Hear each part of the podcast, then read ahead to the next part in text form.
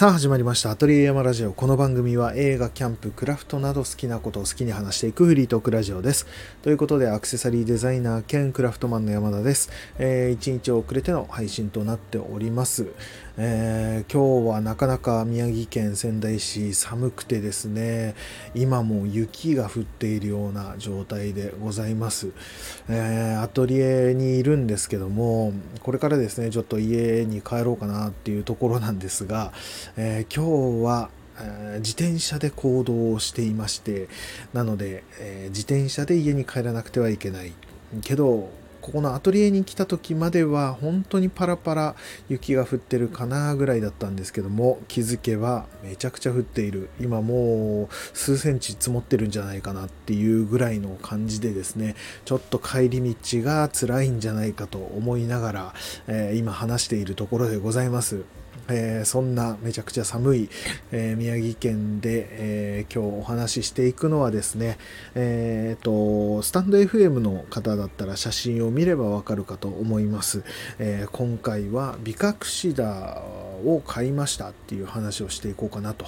え思っております。まあ、ビカクシダっていうのはですね、まあ、他にもコウモリランって呼ばれたりとか、まあ、いろんな、まあ、種類の名前で呼ばれたりもするんですけども僕はですね今回買ったのはですねまあかなり普及している、えー、多く、えー、出回っている品種ではあるんですけども、えー、ネザーランドっていう種類のビカクシダを買いました。はビカクシダっていうぐらいなのでシダ植物ではあるんですけどもえ、ー、とそうですね。よく見るというかシダ植物、えー、形を説明するのは難しいんですけどもまあシダ植物らしいシダ植物かっていうと今回、えー、買ったこのビカクシダっていうのはですねちょっとまた違ったタイプのものではあるんですけどもなんだろうな木に着生して、えー、生きている植物というか、まあ、あとは岩場とかから、えー、生えていたりするらしいんですけども、えー、そんな感じの植物でですねうーん、まあ、今結構 Google とかえ、画像検索したらすぐ出てくるかと思うんですけどもビカクシだとか、まあ、僕が買ったものだとネザーランドとか、え、ビフルカツムとかなんかそんな感じの名前で、えー、検索するとすぐに出てくるかと思うんですけども結構今、えー、流行っているというか一時期、えーえー、なんだろうな少し前からではあるんだと思うんですがここ数年だと思うんですけどもめちゃくちゃ、えー、出回ってってそしていろんな種類がどんどんどんどん出てきて、えー、今となっては結構高額で取引されていたりとか、えー、そんな感じの植物ではあるんですけどもただこんだけ、え人気が出たっていうことでやっぱり普及するかなりの多く普及する種類っていうのも出てきて、えまださすがに100均とかで売ってたりするのは見たことはないんですけども、え結構ホームセンターとかでは売るようにはなっていますね。僕も今回はですねホームセンターで買ったネザーランドっていう種類の、えー、コウモリラン、まあ、ビカクシダを買ったんですけどもこれがですねもともと僕はですねあんまり興味がなくてそのビカクシダ自体が流行り始めてというか結構 YouTube とかでも動画が出てきたりとかうん僕が聞いているラジオの方でもそのビカクシダの話を、えー、すごくこう推していたりとかそういったことはあったんですけどもなんかビジュアル的に僕はそんなに好みではなかったんですよね。なんかうんなんというか葉っぱの感じがそんなにえー、好みの感じじゃないとかっていうのもあったりとかまあなんか着生する、えー、木に着生して生きている、まあ、植物ではあるのでこう板になんだろうな、えー、着生させて、えー、こう飼うというか、え育てるっていう風なのがまあ今主流だとは思うんですけどもそんな感じのやり方というか育て方っていうのもそんなにこう魅力を感じていなくてですねあの自分はあんまり買わないかなと思って。で、まあ、僕が好きなこう開墾植物だったりとかあとは通常の観葉植物とかそういったものを買ってきてはいたんですけども、まあ、ここ最近ですね本当によくいろんなところで見るようになってきてでその種類とかもかなりいろんな種類があったりとか、えー、してですね、まあ、画像で見たりとかお店で見たりとか、まあ、結構おしゃれなカフェだったりとか美容室とかそういったところではかなり、えー、美覚シダを飾っているお店が多かったりとかうん、この間はコーヒー屋さんというかコーヒー焙煎している豆屋さんとかでも結構大きめの美隠し田を、え飾っていたりとかですねなんかそんな感じでいろんなところで目にするようになってでいろんな種類を見るようになって、えー、だんだんなんかかっこいいかなって思い始めるようになってきたんですね。うん最初なんかパッと見そんなに好みじゃないなって思ってたんですけども最近もう結構やっぱ見るようになってっていうところでいいなと、え思い始めました。まあなんかそのあれもありますねそのおしゃれカフェおしゃれ美容室なんかで飾られた日にはやっぱりかっこよく見えちゃうんですよね。うん。なんかその植物だけを画像とかで見たりするとそんなにこうピンとこないというか。ただ実際に飾られてるところを見るとあなんか結構かっこいいまあおしゃれだなとか思うようになってきてですね。で僕はですねこの美隠し田のその着生させるための板っていうのを自分でこの美隠し田を買う前にですね、えー、人に頼まれて何個かこう板を作ったことがあるんですね。まあ、板をカットして穴を開けて、えー、あとはなんかこう文字を彫ったりとかうーんなんかいろいろデザインして作ったりとかしたことがあったんですよ。で何個かもう、えー、作っていたんですけども今回はですね、まあ、自分のをやるっていうことでですね自分でも板をこう穴を開けてでまあ、ちょっと彫り込みデザインの彫り込みを入れたりなんかしてですね作ったりしたんですよ。ちょっと写真では見づらかったりもするかもしれないんですけどもあのー、なんだろうな唐草模様というかちょっとおしゃれな感じであのーアクセサリーを彫る工具、え、リューターっていうのを使ってですねちょっとそういう模様を彫ったんですよただ黒目の板というか杉の板なんですけども杉をこう表面を焼いた板を使ったんですけども、え、そこにですねただ削って模様を入れるだけだと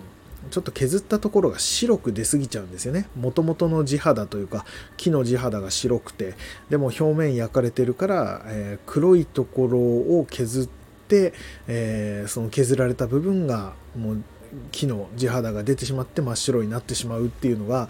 まあ、それはそれでいいのかなとも思ったんですけども僕はどっちかといったらこうアンティーク調というかちょっと古い感じの雰囲気にしたかったのでその彫ったところ白くなったところに、えー、っとですね、メタルペイントっていう、まあ、金属っぽい色の出るペイントの、えー、インクというか、えー、あるんですけどもそれをえー、銅の色ですね。カッパー色っていう、まあ、銅色のものをですねその彫り込んだところに、まあ、着色してですね。ただそうするとその銅色っていうのが出すぎるんですよね。赤っぽく出すぎちゃって。それだとなんかこうポップな感じになりすぎるなっていうところでそれが乾いた上からですね黒い絵の具をですね薄くして、えー、ちょっと汚す感じで塗ったりなんかしてですねアンティーク調の雰囲気にして板を作ったりなんかして、えー、やってみました。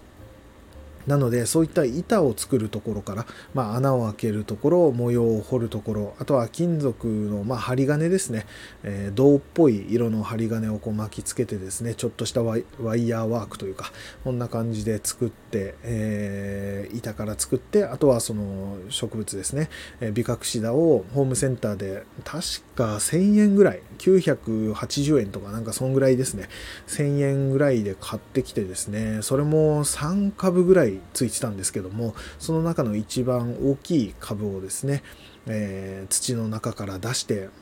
まあなんか、えーと、プラスチック鉢に植えられていたやつだったので、えー、3株を、まあ、株分けしてですね株を3つに分けてで根っこをですね水で洗い落として根っこじゃないや、えー、根っこについている土を洗い流してですね、えー、それを今度水苔っていう、まあ、苔ですね。それを巻きつけながらその板に、えー、釣り糸でですね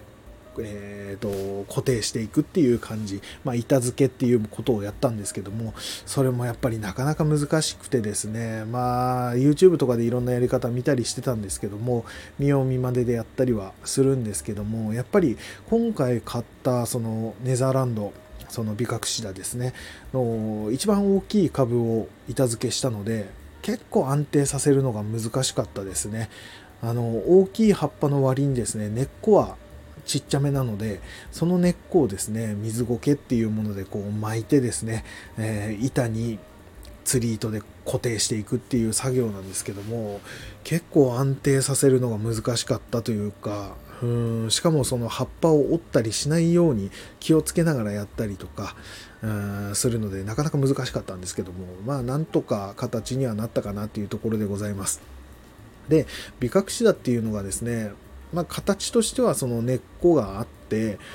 えー、まあ、水苔でそれを覆われてはいるんですけどもそこからですね一番大きく葉っぱとしてこう下に垂れ下がるというか、まあ、僕が買ったこのネザーランドっていうのはですね下に少しこうなんだろうな、え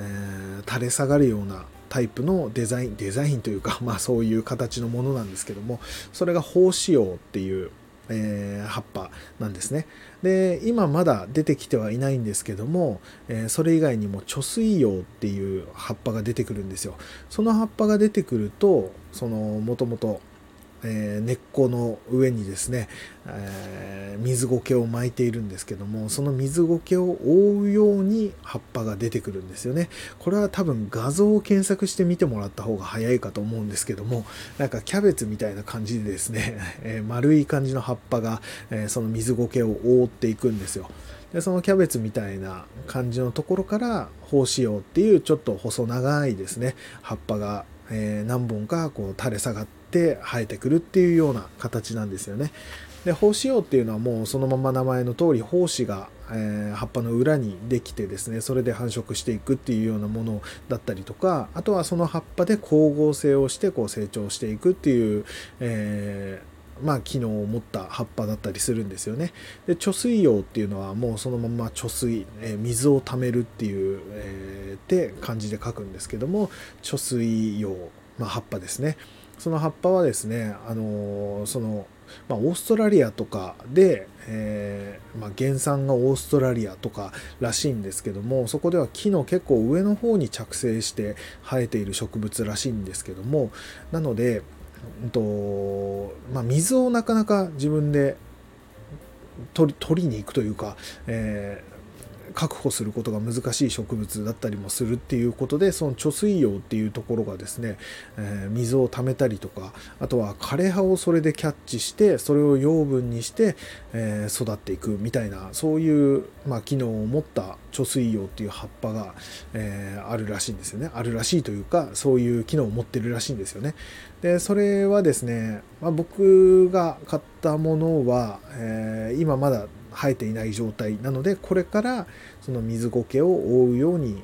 その貯水葉っていう葉っぱも出てくるのかなっていうところでそれもちょっと楽しみだったりもするんですけどもその葉っぱが水苔をこう覆ってくれた時になんかこう美覚シダらしい、えー、ちょっとかっこいい感じというかおしゃれな感じというかそんな感じになってくるのでそれも楽しみに、まあ、育てていきたいかなっていうところではあります。